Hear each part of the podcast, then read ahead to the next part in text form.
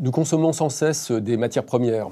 pour nous vêtir, pour nous équiper, quand nous achetons une voiture, une boîte de conserve, un tournevis, ou quand nous construisons des ponts ou des chemins de fer.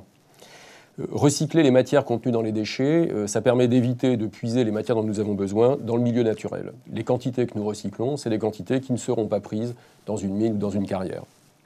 La question qui se pose dans cette séquence, c'est euh, que se passe-t-il? Quelle est l'efficacité de ce recyclage? Comment euh, le, cycle fonctionne?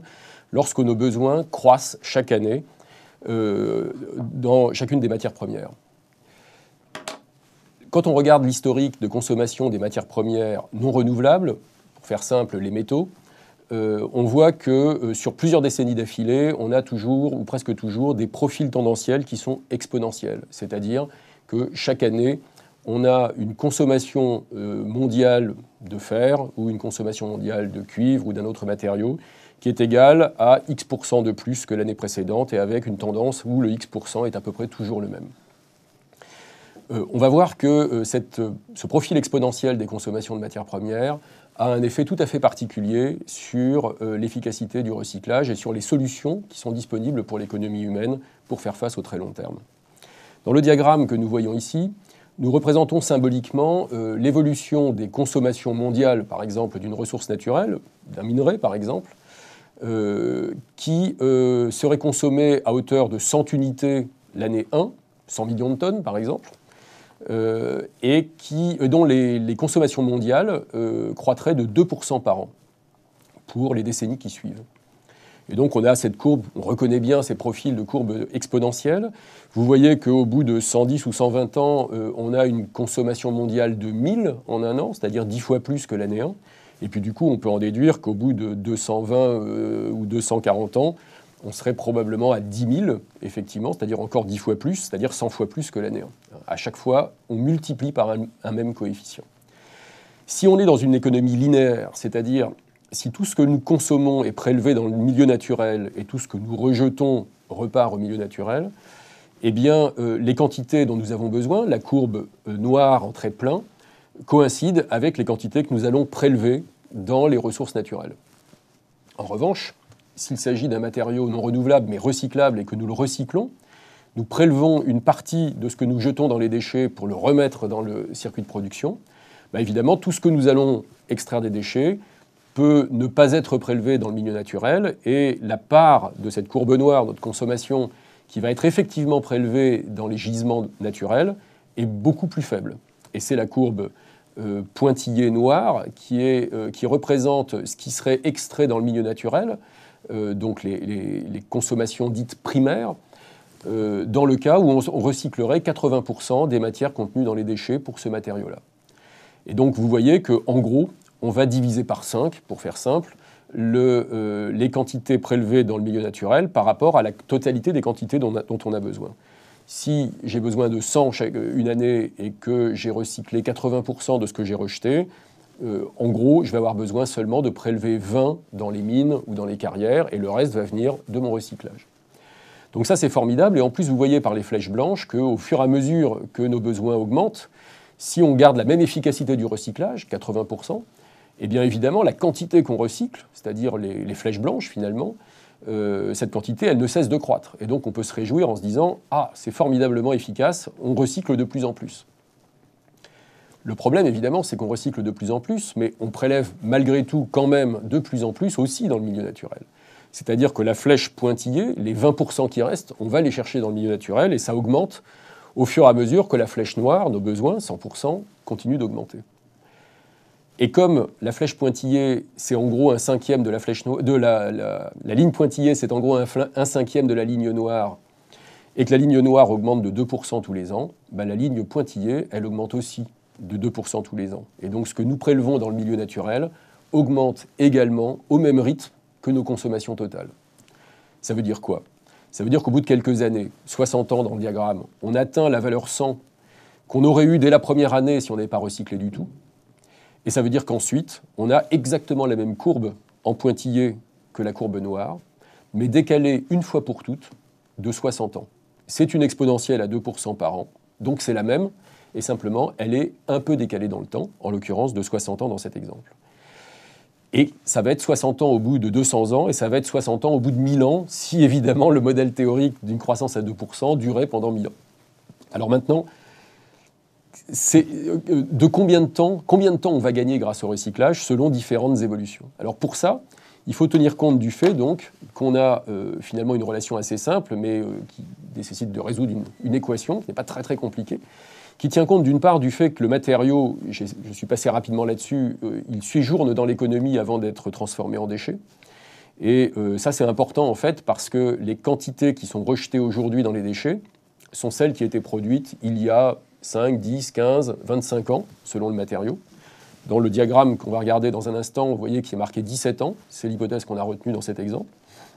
Ça veut dire que les quantités que nous rejetons aujourd'hui dans les déchets sont en moyenne une fraction de celles que nous consommions il y a 17 ans. Sauf que si nous les recyclons aujourd'hui, nos déchets, euh, nous recyclons donc une fraction des quantités que nous consommions il y a 17 ans, sauf qu'entre-temps, nos besoins, ils ont augmenté du fait de la croissance de la consommation, de la croissance économique. Et bien entendu, plus le temps de séjour est long, plus vous voyez, vous pressentez que le décalage entre les besoins d'aujourd'hui et les ressources d'aujourd'hui, qui, qui, étaient en fait nos besoins d'avant-hier, plus ce décalage va être important,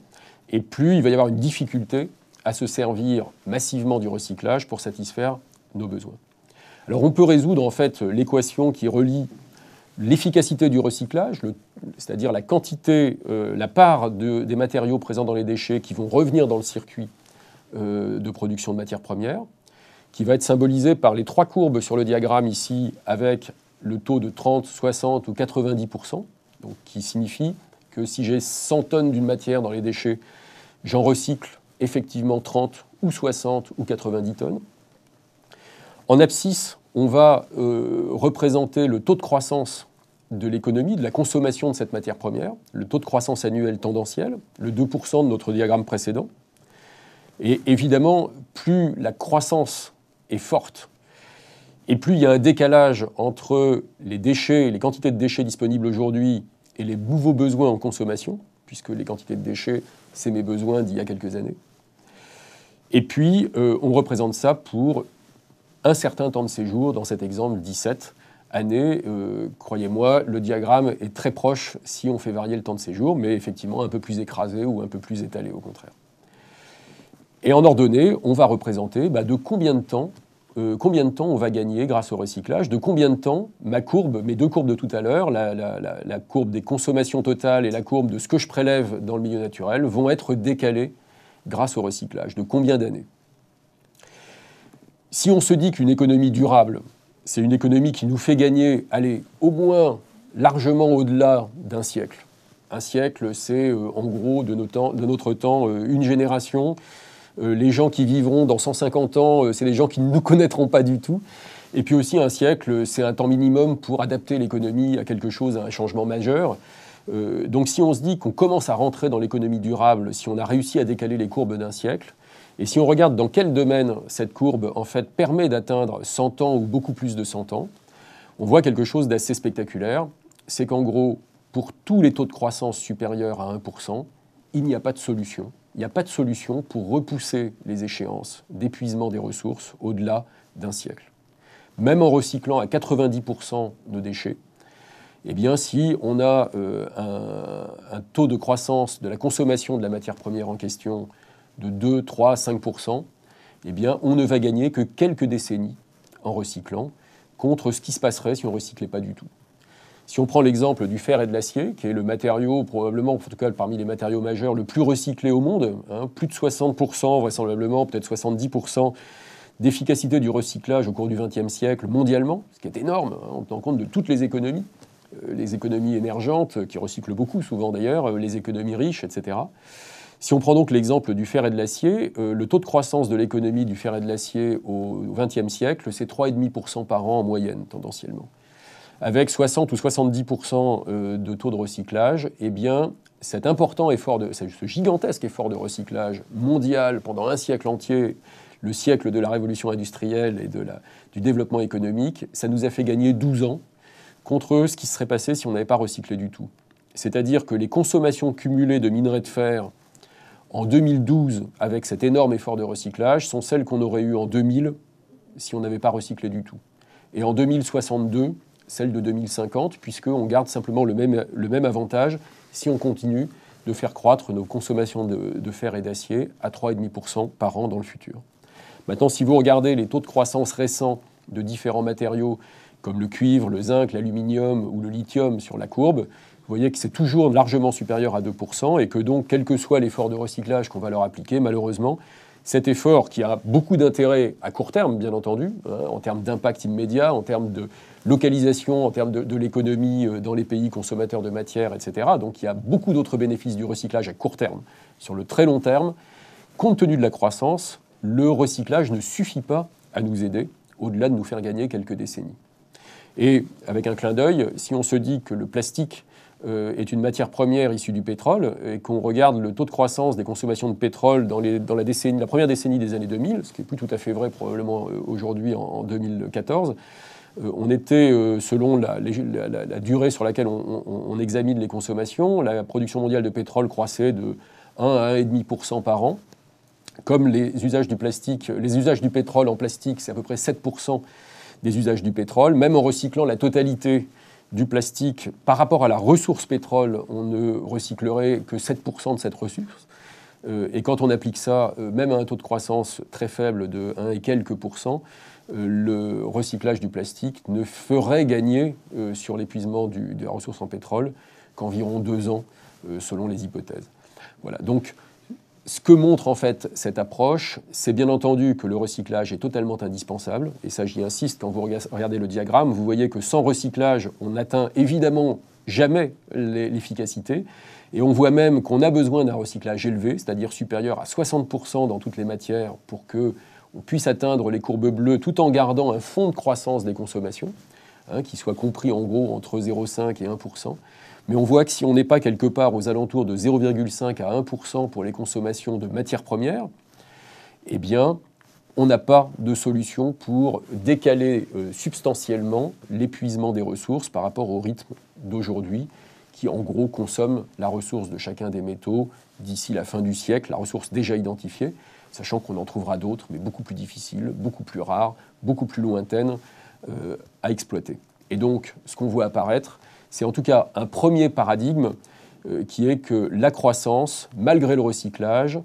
et euh, finalement empêche une durée, euh, une gestion durable